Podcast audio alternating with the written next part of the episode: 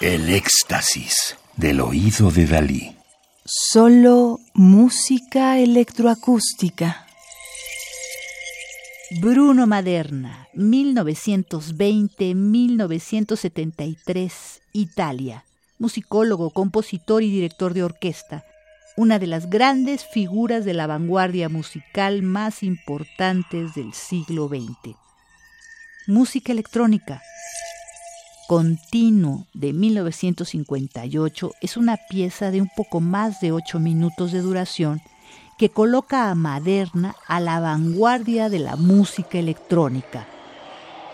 Como dijo él, la estructura básica de esta pieza presenta un solo sonido producido electrónicamente que atraviesa 22 etapas donde se elabora gradualmente de diferentes maneras, que se suceden de manera continua.